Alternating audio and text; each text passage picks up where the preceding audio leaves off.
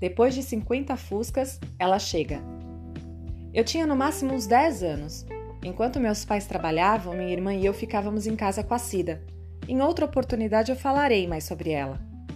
No fim do dia, ela nos deixava na casa da minha avó, que era bem pertinho da nossa, e lá ficávamos das 5 e meia até mais ou menos umas 8 horas da noite, quando nossa mãe chegava do trabalho. Eu sempre fui muito apegada à minha mãe. Então, quando eu chegava na casa da minha avó, quase que imediatamente eu corria para a sacada estreita que tinha na sala da casa dela, que dava para a rua, e lá eu ficava contando as horas, minutos e segundos para que minha mãe chegasse. Eu rezava, torcia para que cada carro que passasse fosse o dela. Às vezes eu apostava comigo mesma que depois do trigésimo carro verde que passasse, o próximo seria o dela. De vez em nunca eu acertava. No outro dia fazia a promessa, no outro eu contava 50 fuscas e assim por diante. Eu ligava no trabalho da minha mãe de hora em hora, escondido, porque minha avó dizia que ligação era muito cara e que quando a conta chegava ela conseguia ver quantas vezes eu havia ligado para minha mãe, para saber se ela estava saindo ou se já havia saído. Ela sempre pedia para a recepcionista dizer para mim que ela já havia saído fazia dois minutinhos. Eu já sabia o tempo exato que ela precisava para chegar e eu sabia exatamente as vezes que ela estava mentindo. Quando passava do tempo que era para ela ter chegado, eu ligava chorando para o trabalho dela. Cecília, minha mãe ainda não chegou. Será que aconteceu alguma coisa? Ela então respondia: Calma, querida, sua mãe já deve estar chegando, pegou o trânsito. Mas na minha cabeça eu já tinha até descontado o tempo de trânsito também. Minha avó ficava brava comigo e com seu sotaque português dizia: Filha, você não gosta de ficar na minha casa? Assim eu fico chateada. Eu dizia: Gosto, vó, mas eu quero a minha mãe. Até que um dia eu percebi um casal no ponto de ônibus que ficava bem em frente à casa da minha avó se beijando. Lembro de ter achado o máximo. Lembro de ter achado a moça linda. Ela era baixa, magra, pálida, com os cabelos pretos bem longos e lisos. O rapaz eu não me lembro. Eram bem jovens. No outro dia, para minha surpresa, lá estavam eles novamente no mesmo horário, 6 horas da tarde em ponto. Eles ficavam namorando, o ônibus chegava, eles se despediam, ela subia e somente após o ônibus partir, ele ia embora a pé sempre para a mesma direção. Tinha dias que só conversavam, outros dias só se beijavam. Quase sempre ele colocava as mãos no bolso de trás da calça dela e ficavam bem próximos aguardando o ônibus chegar. E eu também. Lembro que eu ficava de veras chateada quando eles não apareciam. Ficava me perguntando o que poderia ter acontecido. Não me lembro ao certo quando parei de vigiá-los, mas isso durou com certeza quase um ano inteiro.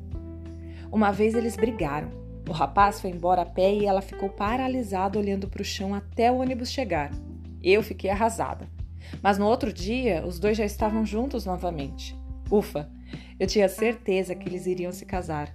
Eu fecho os olhos e consigo vê-los frescos em minha memória como poucas coisas naquele ponto de ônibus que já nem deve existir mais.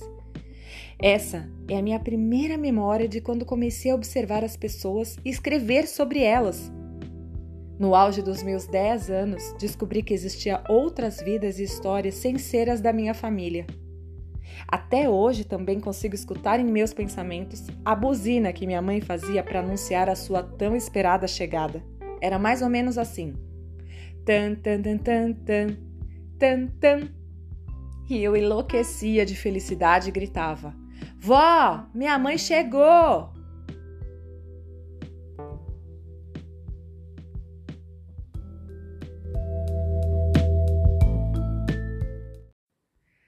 Texto de Renata Franciscone, em dezembro de 2020.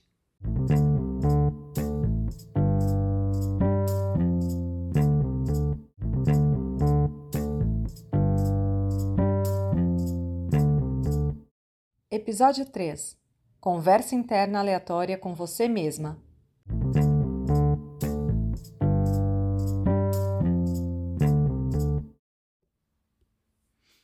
Banho gelado, coca fresca. Anseio por um prato bonito de comida.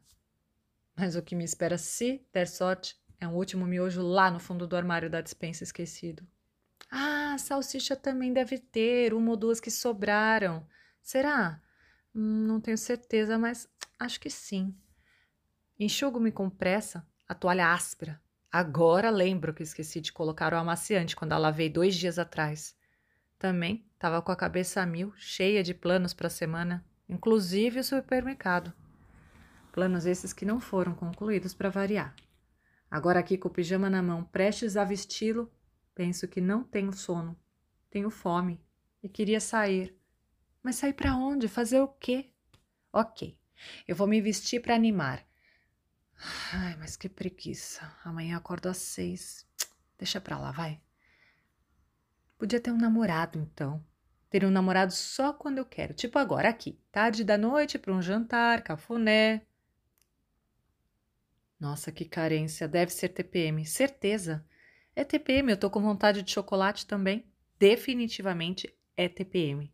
Tem que ser. Ok. Hora de zapear a TV. Nada. Só porcaria, só assuntinho chato. Putz, acabou de acabar Graham Norton Show da BBC. Só lembro quando já acabou. Não tem jeito, eu sou um caso perdido. Acho que eu vou pegar esse filme aqui pela metade mesmo, só para matar o tempo. Confesso, o tempo me mata. Nossa, isso é silicone, certeza! Ainda bem que eu gosto dos meus assim, pequenos. Cabem na mão, ah, desse jeito eu vou entrar em depressão. Deixa eu dar uma olhada nas redes sociais. De repente tem alguma amiga, um gatinho para bater um papo. Não tô aguentando mais a minha própria voz. Vixe, vou deletar. Amiga que fó. Vixe, vou deletar. Amiga que posta foto se achando de biquíni é o ó. Caramba! O Diego tá saindo com a coroa malhada da academia. Ter esse só pode. Não, não, ela é boa mesmo. Ai, que fofo, nenê da Ju. Tô ficando é velha. Preciso viajar. Isso, boa ideia. Vou pesquisar uns pacotes. Minas, Rio, Bahia. Nossa, não, não dá. Muito caro. Gente, por isso que esse país não vai para frente. Hum, vou ouvir umas musiquinhas para relaxar, quem sabe. Vou ouvir umas musiquinhas para relaxar, quem sabe pego no sono. Um livro, um vinho.